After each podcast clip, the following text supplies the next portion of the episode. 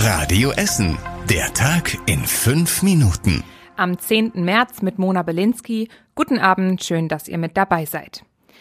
Der Krieg in der Ukraine beschäftigt uns natürlich auch weiterhin.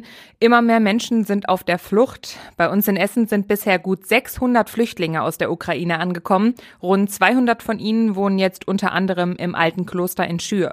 Die anderen sind bei Freunden, Familie oder anderen Privatleuten untergekommen.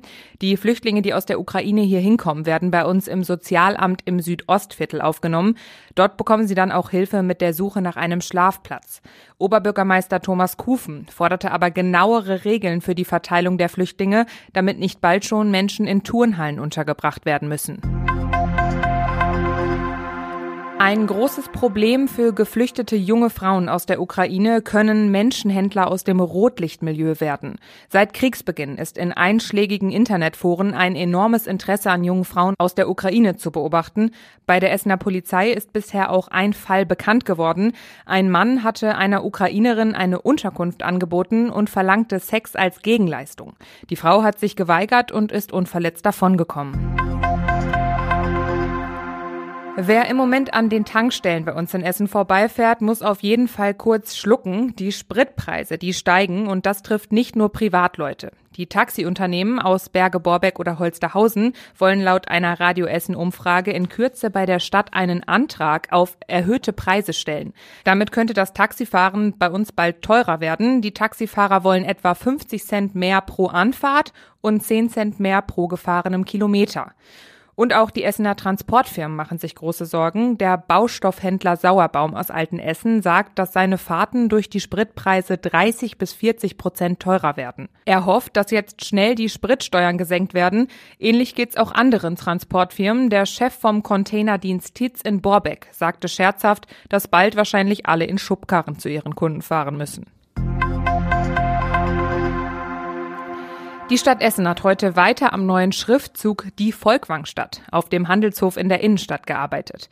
Aktuell ist nämlich ein Farbunterschied zwischen den alten und den neuen Buchstaben zu sehen. Die Stadt hat die neuen Buchstaben im gleichen Farbton bestellt wie die alten. Die haben sich durch die Witterung im Laufe der Jahre aber verändert. Jetzt überlegt die Stadt, welche Farbe sie anpasst.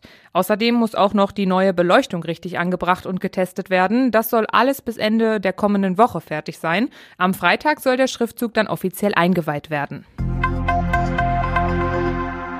Die Brücke am Sachsenring über die Bahngleise ist fast 100 Jahre alt. Jetzt muss sie abgerissen werden. Die Brücke in Freisenbuch ist so kaputt, dass dort schon seit einiger Zeit keine Lkw und Busse mehr drüber fahren dürfen.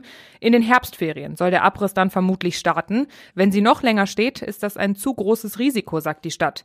Ende des Jahres soll dann erstmal eine Übergangsbrücke eingebaut werden und schon ab heute gibt es eine Übergangslösung für die Busse, die nicht mehr über die Brücke fahren dürfen. Es fährt jetzt ein Minibus zwischen Freisenbruch und Horst. Und das war überregional wichtig. Und wir schauen auch nochmal auf die Lage in der Ukraine. Die belagerte ukrainische Hafenstadt Mariupol wurde heute offenbar wieder angegriffen. In der Nähe eines Wohnhauses sind Bomben abgeworfen worden, das teilte der Stadtrat mit. Die Technische Universität sei dabei getroffen worden.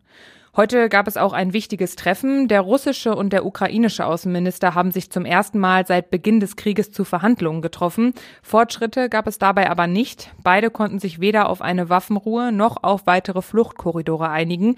Die Rede war von schwierigen Gesprächen, allerdings seien beide weiterhin offen für Verhandlungen. Und zum Schluss der Blick aufs Wetter.